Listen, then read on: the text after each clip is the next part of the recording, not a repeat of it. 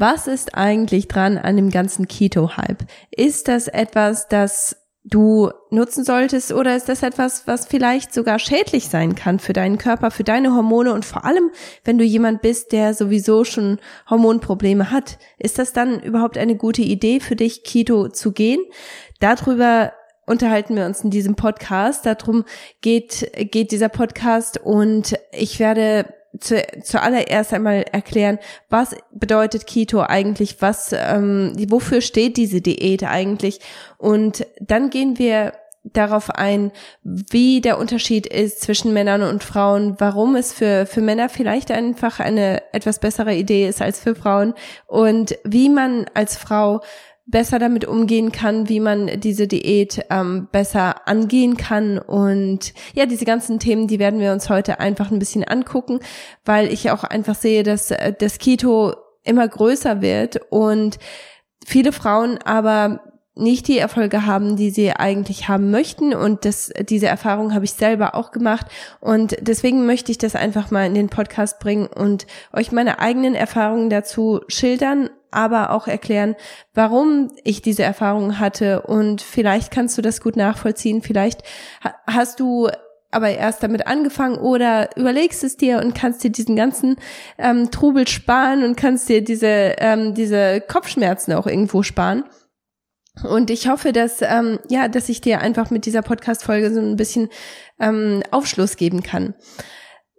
Bevor ich den Podcast aber anfange, möchte ich äh, noch einmal ganz kurz erwähnen, dass Katis Show demnächst den Namen wieder ändern wird. Und zwar, das, das haben wir vorher schon mal ähm, gemacht. Und ähm, ich habe euch gesagt, dass Katis Show in äh, vom Kinderwunsch zur ähm, zur gesunden Familie umbenannt wurde, aber ich habe einfach gemerkt, dass dieses Thema Frauengesundheit einfach immer stärker für mich wird und dass das einfach so eine große Leidenschaft für mich ist, dass ich da einfach viel mehr selber ganz persönlich viel mehr darüber lernen möchte und dann aber auch das mein, mein äh, Wissen auch in den Podcast mit einbringen möchte und mich da wirklich ganz speziell auf Frauen auch konzentrieren möchte. Deswegen, jeder, der mir bei, äh, bei Instagram folgt, der hat schon wahrscheinlich bemerkt, dass bei dem, bei dem kleinen Podcast-Handle, das auf den Bildern ist, da steht nicht mehr Katis Show, sondern da steht die heile Frau. Und zwar ist das der Name, den der Podcast demnächst bekommen wird. Noch nicht, aber ähm, ja, innerhalb der nächsten Monate, also im neuen Jahr, fangen wir dann mit einem ganz neuen Podcast an. Und das möchte ich einfach hier noch einmal ganz kurz, ja, ähm, vorstellen oder ich, ich möchte da schon drüber anfangen, drüber zu reden, ähm, weil das einfach, ja, ich denke, es ist einfach wichtig, dass dass ich dieses Thema so ein bisschen anspreche und dass ihr ein bisschen vorgewarnt seid. Also im Moment ist es noch Katis Show, ab dem neuen Jahr ist es die heile Frau. Und ähm, ich hoffe, dass das auch so ein bisschen Verwirrung aufklärt. Dass ähm, ja der der neue Name ist noch nicht da, aber im neuen Jahr wird wird der Podcastname sich etwas ändern und auch die Thematik wird sich etwas nicht so ganz stark verändern, weil irgendwo ist Kinderwunsch und Unfruchtbarkeit trotzdem ein sehr, sehr großes Thema, was Frauengesundheit angeht. Also werden wir uns da, da trotzdem drüber unterhalten. Aber grundsätzlich wird es ganz viel um Frauengesundheit gehen, ganz viel darum gehen, wie wir als Frauen unsere Gesundheit einfach verbessern können, von innen und von außen. Und ich hoffe, dass dieses Thema euch auch anspricht und dass ihr da auch wirklich viel von mitnehmen könnt. Und wenn ihr da irgendwelche Themen habt, die euch ganz brennend interessieren oder Gäste, die ihr für den Podcast vorschlagen möchtet, dann möchte ich euch wirklich ähm, ja dazu aufrufen, dass ihr mit mir in Kontakt kommt, ob das jetzt bei Instagram, bei Facebook oder oder über E-Mail ist, das ist vollkommen egal. Ich habe ähm, ich habe das sehr sehr gerne, wenn ich so ein bisschen Feedback von euch bekomme und vor allem auch, wenn ihr Vorschläge habt für Podcast-Gäste, die ich so ein bisschen ausfragen kann für euch, ähm, dann würde ich mich sehr, sehr freuen, das machen zu dürfen. Und ja, genau, dann lasst uns jetzt auch in die Podcast-Folge starten. Heute geht's um Keto. 2007 haben Andi und ich geheiratet und dachten, dass Schwangerwerden ein Kinderspiel wird. Leider hat sich das nicht bestätigt, sondern der unerfüllte Kinderwunsch hat uns auf eine Reise in die Welt der ganzheitlichen Gesundheit geführt. Heute helfen wir Paaren dabei, ihre Fruchtbarkeit zu optimieren um sich und ihre Familie in allen Bereichen gesund zu unterstützen. Mit diesem Podcast möchte ich dir regelmäßig Impulse und Ratschläge an die Hand geben, um positive Veränderungen zu erreichen. Ja, jetzt geht es um die Keto-Diät.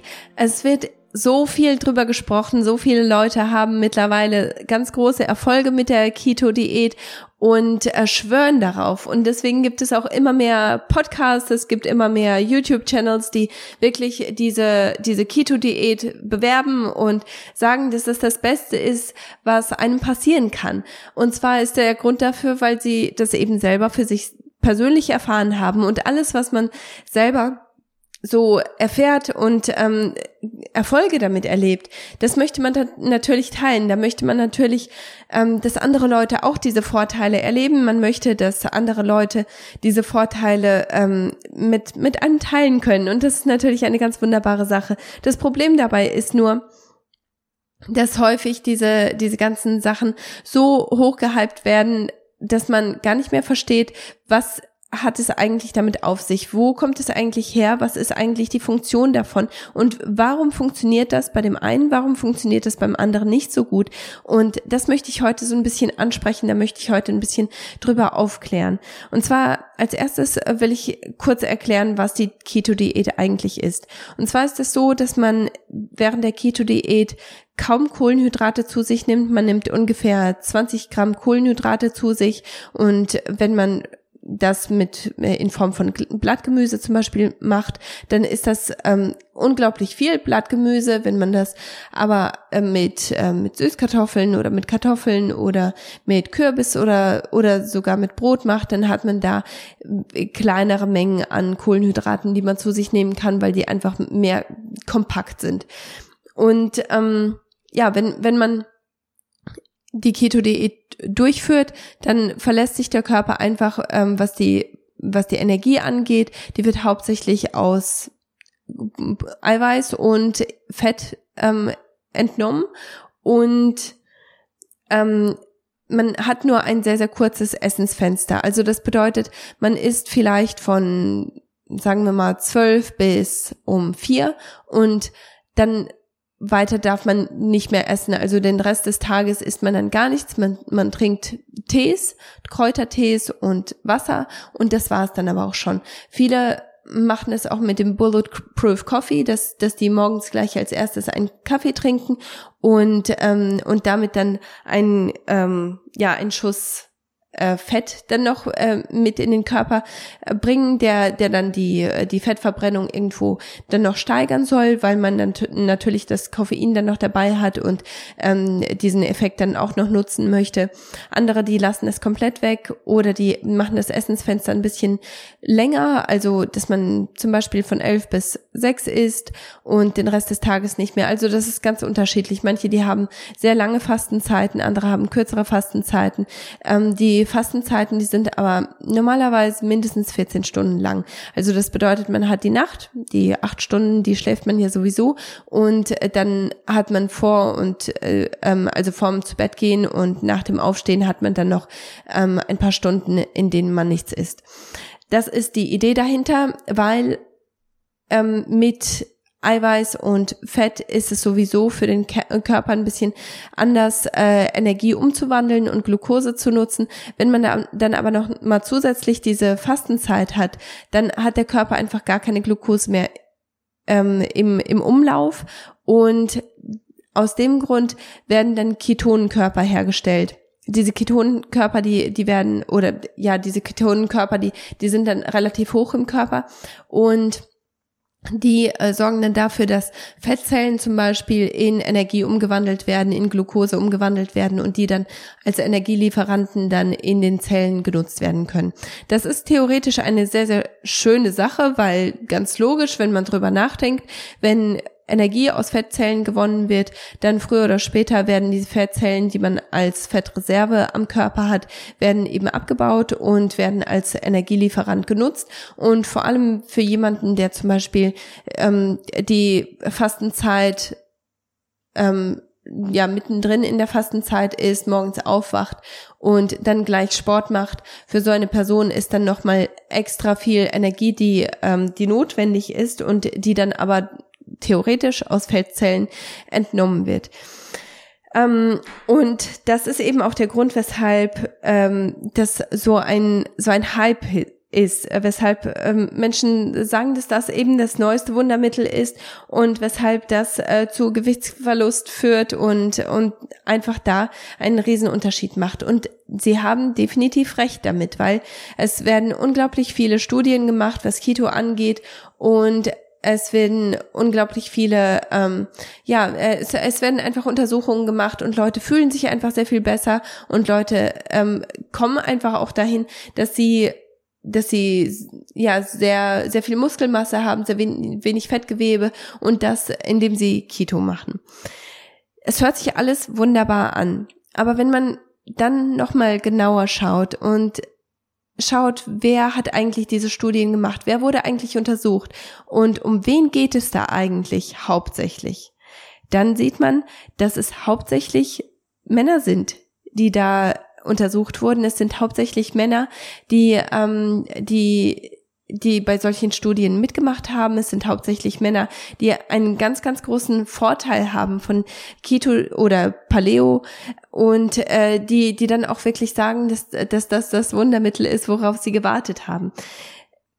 Bei Frauen ist das nochmal eine ganz, ganz andere Sache. Und warum das so ist, das erkläre ich euch in einem Moment.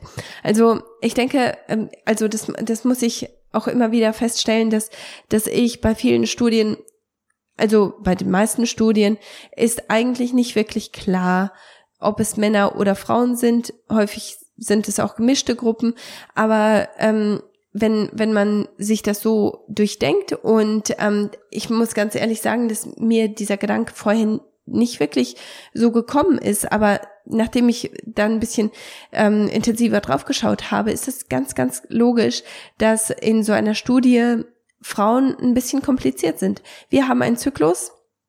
Das bedeutet, mit dem Zyklus können wir nicht, also wir, wir sind einfach nicht ganz so berechenbar wie Männer. Männer haben diesen 24-Stunden-Zyklus, also den ähm, zirkadianen Rhythmus, ähm, nutzen Männer hauptsächlich. Und das ist der Grund, weshalb Männer da wirklich auch so gut damit klarkommen, weil für sie ist dieser Rhythmus innerhalb von 24 Stunden abgeschlossen. Und das ist auch ähm, wes äh, ein, einer der Gründe, weshalb es bei Männern so einfach ist, äh, die Spermaproduktion so stark zu verbessern, weil Männer einfach ähm, ja einen kurz, äh, kürzeren, ähm, eine, eine kürzere Phase haben, in der ähm, Sachen hergestellt werden, wie zum Beispiel ähm, Sperma. Ähm, in Folge Nummer 109, da habe ich ein bisschen mehr darüber gesprochen und gerade wenn du jemand bist, der sagt, Mensch, das, das muss ich wissen, wie kann man Spermaqualität verbessern, weil das ist gerade das Problem, was wir ähm, in unserem Kinderwunsch haben, dann ist die Folge Nummer 109 wahrscheinlich etwas, das du dir anhören solltest.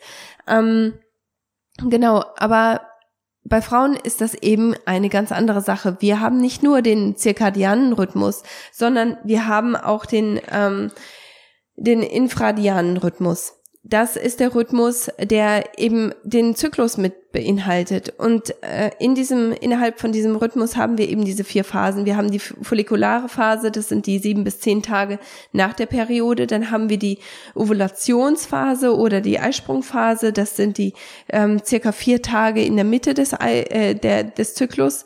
Und äh, die Phase Nummer drei ist die luitale Phase, also äh, zehn bis 14 Tage ähm, vor der Periode oder nach dem Eisprung eben. Und die Phase Nummer vier ist die Menstruation, also unsere Re Regelblutung, die drei bis sieben Tage dauern sollte.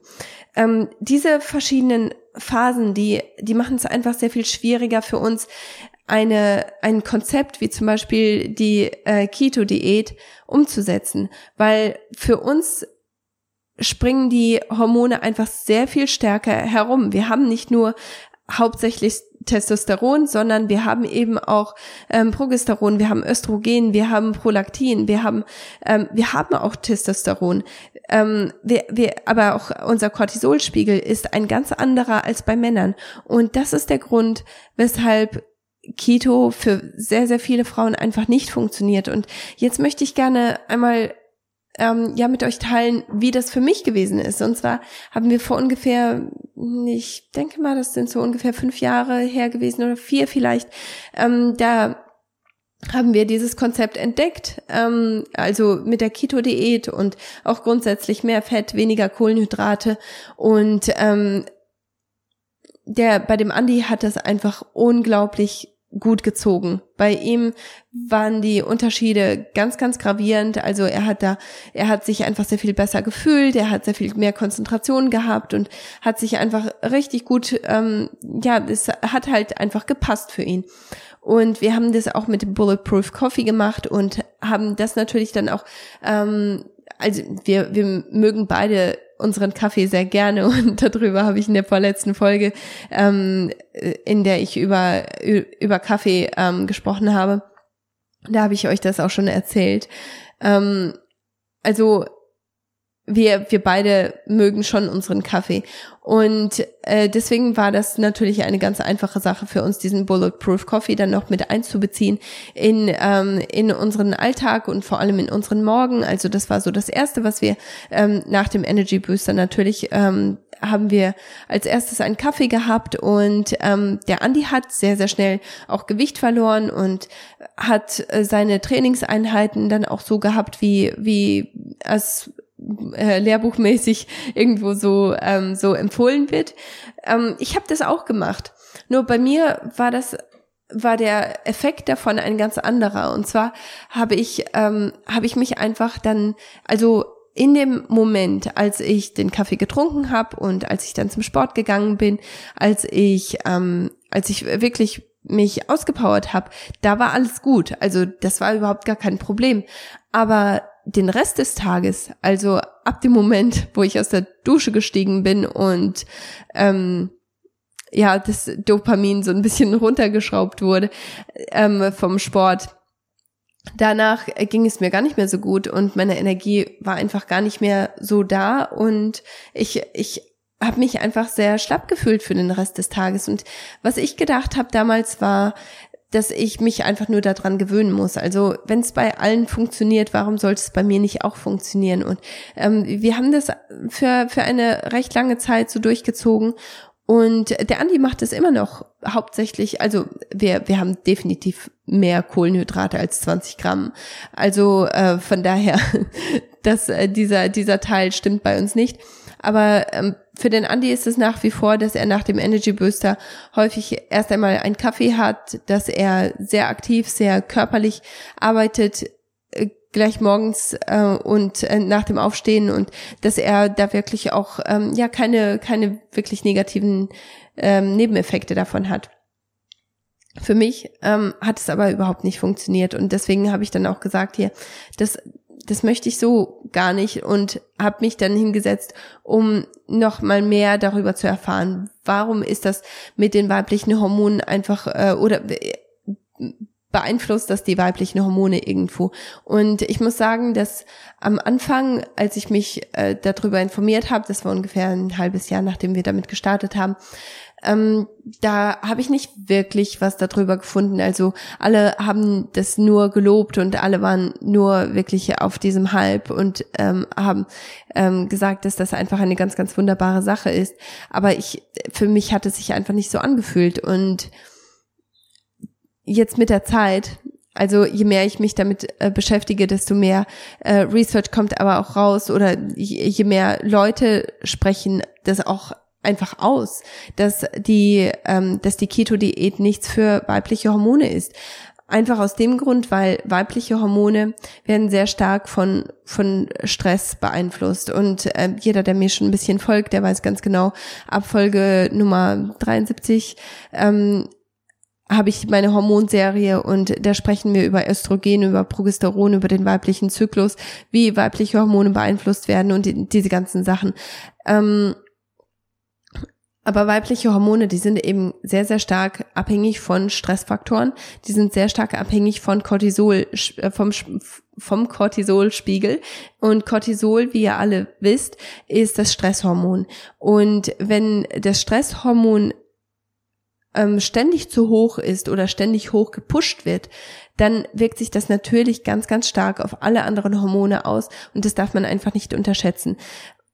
Ich habe ähm, ich habe euch ja die, die verschiedenen ähm, Phasen in dem in, in Fredian Rhythmus erklärt. Ähm, diese verschiedenen Phasen, die sind aber nicht einfach nur, also die stehen nicht einfach nur so da als, ähm, als verschiedene Phasen, als verschiedene Zyklusphasen, sondern in diesen verschiedenen Phasen verändert sich aber auch, äh, ähm, aber auch der, ähm, sorry, ähm, aber auch der äh, Cortisolwert im Ruhezustand. Und das ist eine ganz wichtige Sache, weil je höher der Cortisolwert im Ruhezustand ist, desto schwieriger ist es für den Körper, dann den Cortisolwert wieder runterzufahren. Und wenn wir dann aber noch stressige Sachen wie zum Beispiel Kaffee dazu bringen und den ähm, Cortisolspiegel damit künstlich noch hoch, hochtreiben und die ähm, Nebennieren damit künstlich noch ähm, stärker belasten, dann ist das natürlich etwas, das den ganzen Körper dann natürlich auch stärker belastet und was Hormone stiehlt und äh, was ähm, Progninolon stiehlt, was, was dann natürlich dazu führt, dass wir weniger Progesteron herstellen können, das dazu führt, dass wir, ähm, dass wir einfach eine ähm, Disbalance haben in unseren Hormonen. Und zwar ist das so, dass äh, die Phase Nummer eins und zwei, also das ist ähm, die follikulare Phase und die ähm, Eisprungphase, also die Ovulationsphase. Diese zwei Phasen, die haben einen recht niedrigen Cortisolwert im Ruhezustand. Das bedeutet, wenn du morgens aufwachst, dann ähm, ist dein Cortisolspiegel relativ gering. Und das bedeutet im, Umkehrschluss, dass du weniger Kalorien zu den nehmen solltest, einfach nur aus dem Grund, weil du, ähm, weil dein Stoffwechsel etwas langsamer ist. Und das, das ist auch eine Zeit, in der du zum Beispiel Cardio machen kannst. Du kannst da gut laufen gehen, du kannst gut Hit-Trainings machen. Also du kannst da wirklich richtig auspowern. Du kannst dich, du, du kannst da wirklich alles geben. Ähm, in der Zyklusphase oder in, in den Phasen drei und vier, also das ist die luitale Phase und auch die Menstruation, da, da ist der Stoffwechsel einfach etwas schneller und Cortisol im Ruhezustand ist höher. Das bedeutet, du brauchst etwas mehr Kalorien und wenn du in dieser, in diesen zwei Phasen ähm, oder ja, in, in, in diesen zwei ähm, ähm, in diesen zwei Bereichen von, von der infridianen, äh, von deinem infridianen Rhythmus, ähm, die Kalorien aber unten hältst, wenn, wenn du schaust, dass du, dass du wirklich weniger isst, als du normalerweise essen würdest, dann kann es dazu führen, dass dein Körper in einen ganz schlimmen Stresszustand kommt.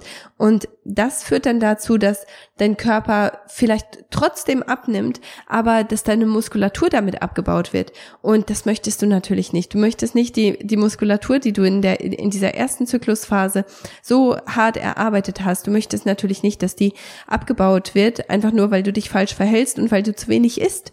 Vor allem, weil Essen ja auch so eine tolle Sache ist und so viel Spaß macht.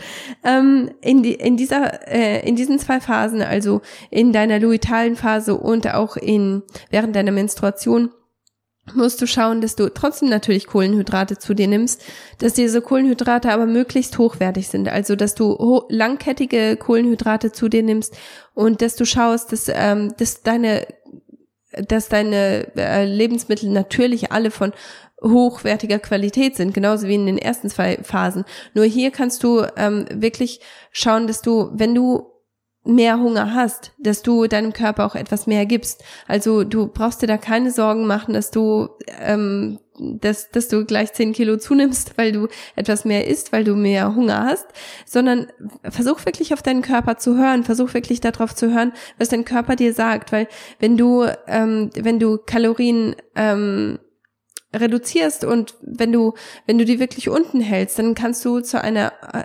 Hormondisbalance führen und das führt dann zu einer äh, verstärkten Stofffettspeicherung ähm, und das ist natürlich nicht gut. Ähm, weil Cortisol jetzt wesentlich höher ist, ist dein Stress, ähm, also deine Stressgrenze ist auch etwas niedriger. Und äh, also Cortisol ist höher, aber deine Stressgrenze ist etwas niedriger. Das bedeutet, wenn du ein ähm, Cardio-Training hast oder Hit-Training oder wenn du wirklich dich so richtig auspowerst, dann wirst du wahrscheinlich den Rest des Tages richtig platt sein. Und wenn du dann noch irgendwie emotionalen Stress dazu hast oder ähm, oder du du ernährst dich auch nicht gut, dann ist dein Körper ganz schnell ähm, ja über diesen über diese Stressgrenze hinausgegangen und das ist natürlich nicht gut für deine Hormone. Das führt auch wieder dazu, dass du zu, zu wenig äh, Progesteron herstellst und äh, wir haben uns da unglaublich viel schon drüber unterhalten. Also das bringt dann deinen ganzen Zyklus durcheinander. Das führt dann dazu, dass du unregelmäßige Zyklen hast. Und äh, das kann auch dazu führen, dass du eine Fehlgeburt hast. Also was ich damit sagen möchte mit, mit diesem ganzen Podcast, ähm, dass du nicht, also wenn du eine Frau bist, wenn, wenn du eine Frau im reproduktiven Alter bist, dann musst du wirklich auf deinen Zyklus hören. Du kannst nicht ähm, der äh, Keto-Diät folgen und diese 24 Stunden nur beachten, sondern du musst wirklich darauf schauen, was passiert eigentlich innerhalb von meinem ganzen Zyklus? Wie fühle ich mich jetzt eigentlich? Und wie ist eigentlich mein Cortisolspiegel? Ähm, eine andere Sache, die ich auch in Bezug auf äh, den, die Keto-Diät ansprechen möchte, ist ähm, der Kaffeekonsum. Gleich morgens als erstes soll man einen Kaffee mit, äh, mit einem, mit etwas Butter äh, oder mit ähm, Kokosnussöl zu sich nehmen und theoretisch ist das keine schlechte Sache. Nur für uns Frauen bedeutet das, dass unser Cortisolspiegel dann noch einmal gesteigert wird. Also wenn du zum Beispiel in, ähm, in der ähm, luitalen Phase bist und oder deine Menstruation hast, dann ähm, morgens gleich einen Kaffee trinkst, dann hast du einfach nicht mehr viel übrig. Und ähm, wenn du dann danach auch noch Sport machst, dann, dann macht das wahrscheinlich den Rest des Tages auf jeden Fall kaputt. Und du fühlst dich einfach nicht gut. Und wenn du dich nicht gut fühlst, das, das ist ein großer Stressfaktor. Und im Endeffekt, die meisten Leute wollen die Keto-Diät ausprobieren, um Gewicht abzunehmen. Wenn du dazu gehörst, dann, dann möchte ich dir wirklich ganz, ganz dringend raten, dass du stattdessen wirklich schaust, was mache ich eigentlich in diesen verschiedenen Zyklusphasen. Wie verhalte ich mich eigentlich ähm, in der Follikularphase, also nach der Periode, gleich nach der Periode? Was ähm, gebe ich da wirklich alles? Bin ich da sozialer? Und da haben wir uns auch in dem letzten Podcast mit der ähm, Lisa von Breathe ILO drüber unterhalten, dass der Zyklus einfach wirklich so viel, ähm, so viel Aufschluss darüber gibt, wie man sein Leben gestalten kann. Und das beinhaltet Sport, das beinhaltet Ernährung, das beinhaltet ähm, auch soziale Kontakte. Und ja, gerade was, was deinen infradianen Rhythmus angeht, ist es wichtig, dass du nicht nur darauf schaust, wie, ähm, wie strukturiere ich meinen Sport, sondern auch, was esse ich. Also in, ähm, in dieser, in diesen ersten zwei Phasen, in der Follikularphase und in der Ovulationsphase, in, ähm, in diesem ähm, Zeitfenster solltest du am besten etwas leichter essen. Du brauchst weniger Kalorien, dein ähm, Cortisolwert ist relativ niedrig. Du kannst wirklich alles geben. Also das ist die Phase, in der du wirklich, da kannst du, äh, da kannst du dich wirklich drauf konzentrieren, Muskeln aufzubauen, da kannst du dich darauf konzentrieren, Fettgewebe abzubauen und auch mit deiner Ernährung damit helfen. Also du, du isst mehr rohe Sachen, du isst mehr frische Sachen, also du hast da viele Salate und wahrscheinlich wirst du da auch Hunger drauf haben. Also achte da wirklich mal drauf. Wenn, wenn du ähm, einen Tag also am Ende jeden, jedes Tages, schau mal, wie du dich fühlst. Dokumentier das mal für einen Monat, dass du wirklich am Ende jeden Tages so ein bisschen den Tag Revue passieren lässt und überlegst, hat es mir eigentlich gut getan, diese diese schwere Soße zu essen? Oder habe ich eigentlich viel mehr Lust gehabt auf einen Salat? Hätte ich da viel viel mehr Lust drauf gehabt? Oder habe ich sogar nach einem Salat gegriffen, obwohl da diese schwere Soße zur Verfügung war die ich normalerweise eigentlich ganz gerne esse, aber ich habe stattdessen den Salat genommen oder ich habe stattdessen ähm, diese diese Quiche genommen oder irgendetwas leichteres. Und äh, ich, ich denke, es ist ganz gut, wenn man seinen eigenen Zyklus da in der Hinsicht so ein bisschen kennenlernt, wenn man sich selber so ein bisschen verstehen lernt und weiß, was brauche ich eigentlich in diesen verschiedenen Phasen. Und ähm, ich denke, da ist es auch ganz gut, wenn man seinen Zyklus auch so ein bisschen besser ja trackt und auch schaut, wo bin ich eigentlich in meinem Zyklus, weil die wenigsten Frauen wissen tatsächlich, in welcher Zyklusphase sie sich tatsächlich be befinden. Und dann ist es natürlich fast unmöglich zu wissen, was man dann essen soll, wie man sich bewegen soll, ähm, anhand von dem infradianen Rhythmus, weil man einfach gar nicht weiß, wo man sich in, innerhalb von diesem Rhythmus befindet. Aber wenn man das so ein bisschen ähm, ja mit mit mehr ähm, ja äh, etwas bewusster einfach angeht und einfach mal ganz bewusst schaut, wo wo stecke ich eigentlich in in meiner Zyklusphase und wie kann ich diese Zyklusphase am allerbesten unterstützen. Ich denke, das ist eine ganz ganz hilfreiche Sache und wir Frauen haben einfach so einen Vorteil, was das angeht, weil wir können unseren Zyklus nutzen, um um da einfach so so viele richtig tolle ähm, Entscheidungen auch zu treffen und unser unser Leben auch so zu planen, dass es ähm, dass es uns zum Vorteil ist. Also wenn du in deiner Follikularphase bist zum Beispiel, kannst du schauen, dass du, dass du viele soziale Sachen einplanst, also dass, dass du da mit deinen Freunden rausgehst, dass du, dass du da ähm, vielleicht irgendwie einen Kurzurlaub machst oder oder Playdates ähm, arrangierst, aber wenn du in deiner Luitalphase bist, dass du da ein bisschen ruhiger machst und vielleicht auch wirklich entspannte Sachen mit einplanst und da einfach ein bisschen mehr Respekt hast für deinen Zyklus und ja, nicht alles auch immer ähm, so für voll nimmst. Also ich ich ich habe das ja selber gemacht. Ich ich habe die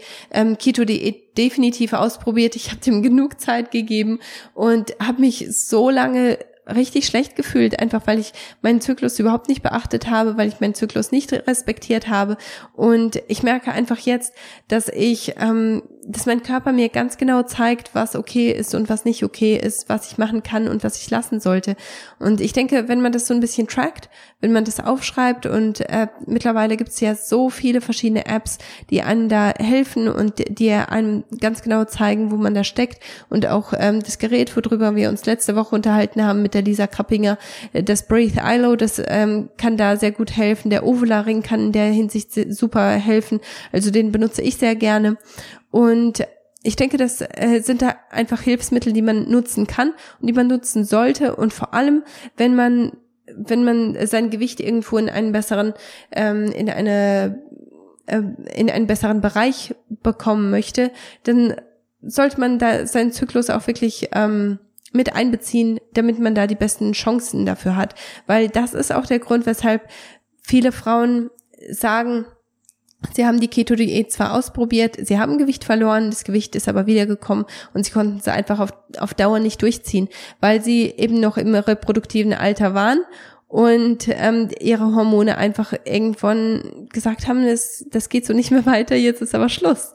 Und ich denke, das ist eine gute Sache, wenn, wenn Frauen das verstehen und ähm, früh genug verstehen. Aber ähm, äh, Frauen, die zum Beispiel ihre Menopause ähm, schon hinter sich haben oder äh, mittendrin sind, aber ähm, wissen, dass, dass sie eben nicht mehr im reproduktiven Alter sind, die können das gerne ausprobieren und die werden wahrscheinlich auch äh, gute Erfolge damit erzielen.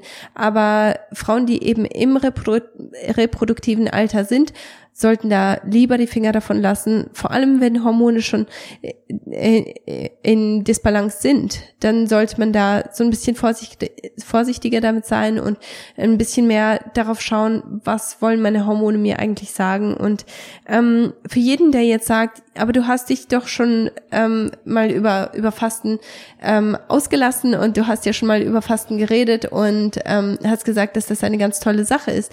Es ist eine ganz tolle Sache und auch Frauen im reproduktiven Alter können Fasten trotzdem nutzen. Nur für uns ist Intervallfasten einfach nicht so eine gute Idee. Also Frauen im reproduktiven Alter sollten maximal zwölf Stunden fasten. Das bedeutet, wenn du sieben Uhr abends zum Beispiel deine letzte Mahlzeit hast, dann kannst du um sieben Uhr morgens deine nächste Mahlzeit haben. Wenn es um acht Uhr ist, das, ähm, das macht, macht jetzt nicht so viel aus, aber du sollst es eben nicht bis, bis elf Uhr lassen oder so, weil das einfach wieder ähm, dein Cortisolspiegel hochtreibt und ähm, das keine so gute Idee ist. Ähm, aber wenn du über etwas mehr über Fasten erfahren möchtest, dann kannst du dir Folge Nummer 17 anhören. Und ich habe in Folge Nummer 18 auch ähm, über Entgiftung gesprochen. Und ich denke, das ist auch eine ganz gute Folge, um sich ähm, darüber so ein bisschen zu informieren. Für Frauen im reproduktiven Alter ist es besser, ähm, einfach ein längeres Fasten mit einzubauen. Das bedeutet, dass du ähm, ein, zwei Tage zum Beispiel fastest oder vielleicht sogar eine, Wo eine ganze Woche fastest, wo du wirklich nur Kräutertees und ähm, Wasser hast oder dass du ein Saftfasten machst oder ähm, ja, oder ein Heilfasten, wo du eben mit, ähm, mit Suppen oder mit Heilkräutern wirklich ganz, ganz konkret äh, dran gehst und ähm, deine Entgiftung förderst. Aber eben dieses ständige Intervallfasten, das ist eben leider nichts für uns Frauen im reproduktiven Alter. Ich hoffe, dass diese Folge Sinn gemacht hat und äh, dass ähm, ja, dass dass sie dir auch so ein bisschen Aufschluss gegeben hat. Ich würde mich so sehr freuen, wenn ihr mir da so ein bisschen Feedback geben würdet, wie die Keto Diät vielleicht für euch funktioniert hat oder eben nicht funktioniert hat. Ich kann mir vorstellen, dass da trotzdem auch ähm, wenn wenn diese ähm, diese ganzen neuen Erkenntnisse auch gekommen sind und auch der Research da, dafür da ist, ähm, dass trotzdem Frauen sagen, hier, aber ich fühle mich damit super und wunderbar. Lasst mich gerne wissen bei Instagram. Ich würde mich so sehr darüber freuen, von euch zu hören und auch über eure Erfahrungen und wie ihr das selber empfindet. Und zum Abschluss möchte ich auch noch sagen, also ähm, wie ich schon am Anfang erwähnt habe, viele Frauen, die die sagen, sie fühlen sich ganz, ganz wunderbar, äh, wenn sie Keto am Anfang machen. Und äh, das ist auch eine Sache, die ich gerne mit meinen Klienten nutze, aber nur für maximal ja, maximal zwölf Wochen, wenn überhaupt, also lieber nur zwei Wochen, um einfach einen therapeutischen Effekt zu, ähm, zu erzielen. Aber da würde ich wirklich ganz konkret mit jemandem zusammenarbeiten. Das würde ich ehrlich gesagt äh, nicht empfehlen, auf eigene Faust zu machen. Aber trotzdem würde ich mich ähm, äh, bin ich echt neugierig, was, ähm, was ihr so für Erfahrungen gemacht habt. Und vielleicht, wenn du das schon länger machst und, und sagst, hier, das schadet mir aber gar nichts, das tut mir super gut, dann, ähm, dann würde ich mich auch freuen, von dir zu hören. Und jeder, der der mir bei Instagram folgt, der weiß ja genau, ähm, wo, wo ihr mich kontaktieren könnt. Wenn du mir bei Instagram noch nicht folgst, dann würde ich dich bitten, dass du einfach rübergehst. Mein Handle ist kati-siemens und ähm, da freue ich mich immer, wenn ich neue Gesichter sehe und ähm, wenn ich mit euch in Kontakt kommen kann, weil ich immer das Gefühl habe, auf der, auf dieser Plattform habe ich einfach die Möglichkeit, mit euch zu reden. Und im Podcast, ähm, ich weiß, dass ihr da seid, aber ihr könnt einfach nicht antworten. Und deswegen ähm, freue ich mich immer, wenn, ähm, wenn ich euch auf der anderen Seite sehe oder wenn ihr mich einfach anschreibt. Ich freue mich da immer riesig drüber.